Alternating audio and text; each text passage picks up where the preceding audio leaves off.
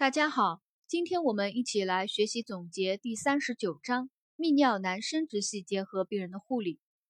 泌尿男生殖系结核是全身结核的一部分，原发病灶大多在肺。肺结核经血行播散引起肾结核，要经过三到十年或更长时间，所以肾结核极少发生于十岁以内的小儿。输尿管、膀胱、尿道啊这些尿路结核呢？多发生于肾结核啊，继发于肾结核。男性生殖系统结核呢，可以继发于肾结核，也可以直接通过血行播散发生。男性生殖系统结核呢，比如就有附睾结核、前列腺精囊结核等等。第一节肾结核，我们先把肾结核的病理啊病理知识来了解一下。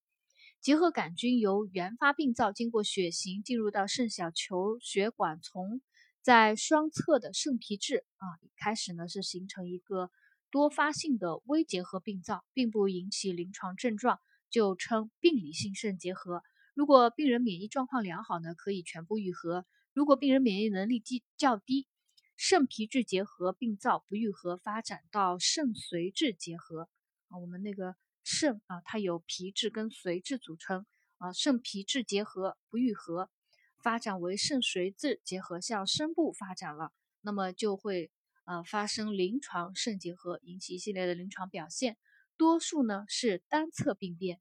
肾肾髓质结合呢不能治愈，并可进行性的发展，导致肾乳头溃疡、干酪样坏死，病变可蔓延至肾脏，并扩展累积全肾。纤维化以后会导致肾展紧或肾盂出口狭窄，形成一个局限的闭合性的脓肿或无功能的呃结核性脓肾。啊，这是肾结核它的一个病理过程。肾结核病人的临床表现，我们记住一句话：肾结核病灶在肾，症状在膀胱。啊，它的临床表现，第一个就是膀胱刺激症状。呃，膀胱刺激症状呢，就是尿频、尿急、尿痛。尿频是肾结核病人最早出现的症状，呃，大家记一下，尿频是肾结核病人最早出现的症状。呃，当那个呃膀胱结核严重引起溃疡以后呢，尿频它也会呃进一步加重。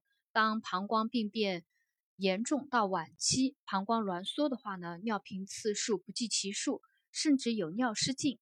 啊，除了这个膀胱刺激症状，还有血尿、脓尿、肾区疼痛和肿块，以及一些呃其他全身症状。呃，脓尿当中有一个知识点啊，就是肾结核病人尿液中含有大量的脓细胞。呃，另外呢，还可混有干酪样的物质，严重时呢，尿液呈洗米水状。啊，我们大家记一下，肾结核病人的尿液呈洗米水状。啊，如果有道病例分析题，并呃告诉你病人的那个尿液啊，尿液有洗米水状，我们要就要想到这个病人肾结核啊。啊，另外肾区疼痛和肿块也是临床表现之一。呃，肾区疼痛呢，是因为结核病变波及到了肾包膜，或者是继发感染，会出现腰部酸痛。呃，那个腹腹部肿块，呃，腰腹部的肿块呢是。结核性的脓肾啊，会出现一个腰部肿块。结核性的脓肾可出现腰部肿块。全身症状呢，就是呃与结核病有关的发热、盗汗、贫血、虚弱、消瘦、食欲减退等一些那个全身症状，还有血沉增块啊。肾结核病人的辅助检查有尿液检查，肾结核病人的尿液呈酸性。有脓细胞、少量蛋白以及红细胞。如果连续三次进行清晨尿液结合杆菌检查，结果为阳性呢，呃，即可诊断为肾结核。另外，呃，尿液结合杆菌培养阳性率可以达到百分之九十。啊，这是尿液检查的啊一个知识点：尿液呈酸性，有脓细胞、少量蛋白还有红细胞。影像学检查，影像学学检查呢，可以判断病变肾及肾损害的程度，是确定肾结核治疗方案的主要手段。以 X 线检查最为重要啊。这个肾结核病人影像学检查当中，以 X 线检查最为重要，可以确定肾结核的治疗方案啊，能够判断肾及肾损，能够判判断那个病变肾还有肾损害的程度。肾结核的治疗啊，一般治疗包括呃，就是指导患者休养啊，营养的补充，还有心理护理，指导患者呢多休息，避免劳累，适当运动啊，这一般的治疗。因为结核病是一个全身性的疾病啊，治疗疗程呢比较长。药物治疗呢，就是强调要早期、联合、足量、全程，还有规律用药。一般至少呢治疗半年以上啊，就抗结核药物的运用，早期联合足量啊，规律全程，一共五个啊，一共五个早期联合足量规律全程。它这里呢，大家要记住，就是呃是足量啊，结合，因为结核病啊比较难治的啊，需要治疗时间比较长的，所以它的用药我们记住是足量，而不是适量啊，是足量。早期联合足量规律全程，一般至少要治疗半年以上。有呃有有用那个手术方法治疗的呢，手术前也要服用抗结核药物，不少于两周。术后呢还要继续服药。呃，手术方法呢就有肾切除术、保留肾组织的肾结核手术，还有有膀胱挛缩的病人呢可进行膀胱扩大术。啊，这个呢我们。就了解一下啊，肾结核病人的护理措施。术前护理，术前护理呢有一般护理啊，鼓励病人进食营养充分、富含维生素的饮食，多饮水，以减轻结核性脓尿对膀胱的刺激。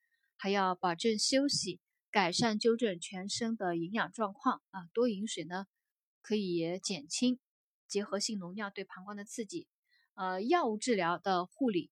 在病人术前，一般应进行两到四周的抗结核治疗。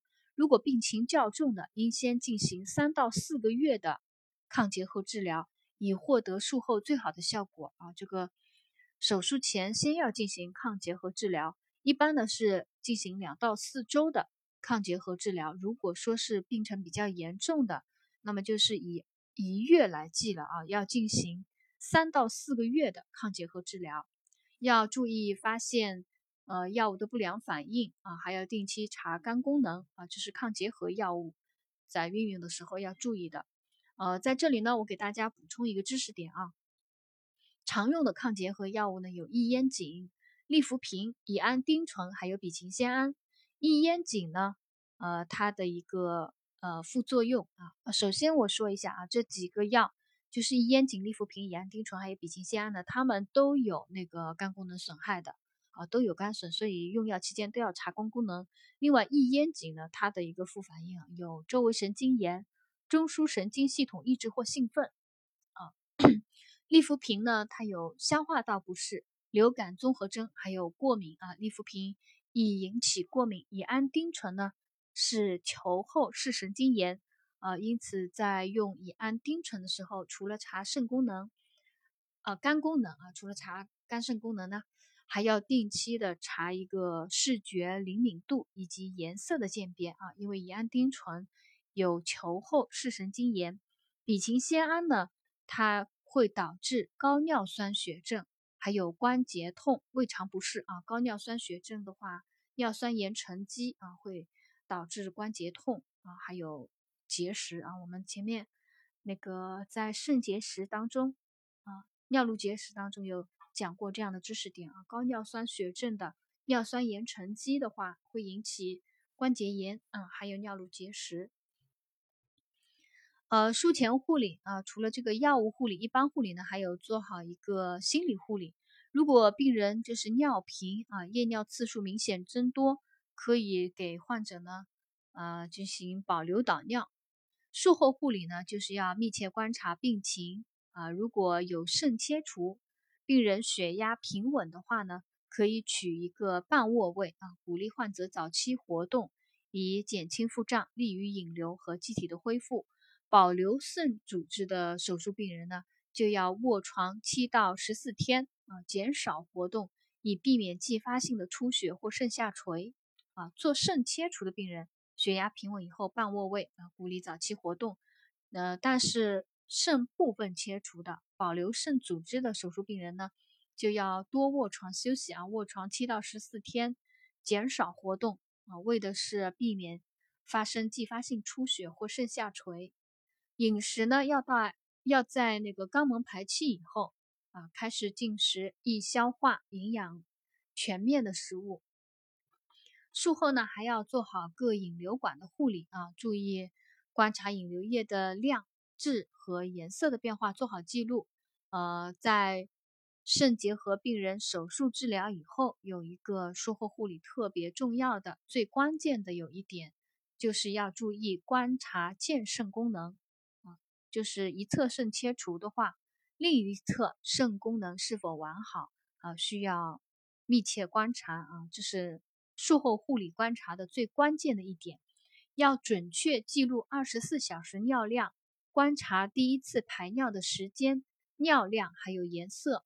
如果手术以后六小时仍没有排尿，或者是二十四小时尿量较少，说明健侧肾功能。啊，可能有障碍，要通知医师进行处理。术后呢，因为结核病病人呢本身免疫能力下降，再加上手术创伤、呃尿路梗阻呃等因素呢，可能会引起一个感染，所以术后要注意预防感染，要注意观察患者的体温及血白计血白细胞计数的变化啊，抗。正确合理的应用抗生素，呃，伤口敷料有渗湿呢，及时更换。要充分引流，适时拔管，减少异物刺激以及分泌物增加，预防感染。肾结核病人啊，一个健康教育，健康教育呢，包括康复指导啊，康复指导的内容就和一般护理的内容相似啊，比较简单，就是指导营养、休息、运动啊，避免劳累，呃，适当的锻炼，增强机体抵抗力等等。用药指导啊，我们重点来讲一下，学习一下用药指导。术后要继续抗结核治疗六个月以上，以防结核复发。啊，手术病人术后继续抗结核治疗六个月以上，以防结核复发。用药呢，要坚持联合规律，还有全程啊，要坚坚持联合联合规律全程。啊，还有前面讲了要。嗯，要足量啊，要规律。嗯，不可随意间断或减量用药啊。不规则用药呢，可产生耐药性而影影响疗效啊。也跟病人讲清楚啊。回去，呃，术后出院回院，呃，回家以后呢，用药要坚持联合规律全程，不可随意的间断。或减量用药啊，因为不规则用药可产生耐药性，影响治疗效果。还有用药期间呢，要继续啊注意观察，定期复查啊肝肾功能，测听力、测视力，注意药物的不良反应。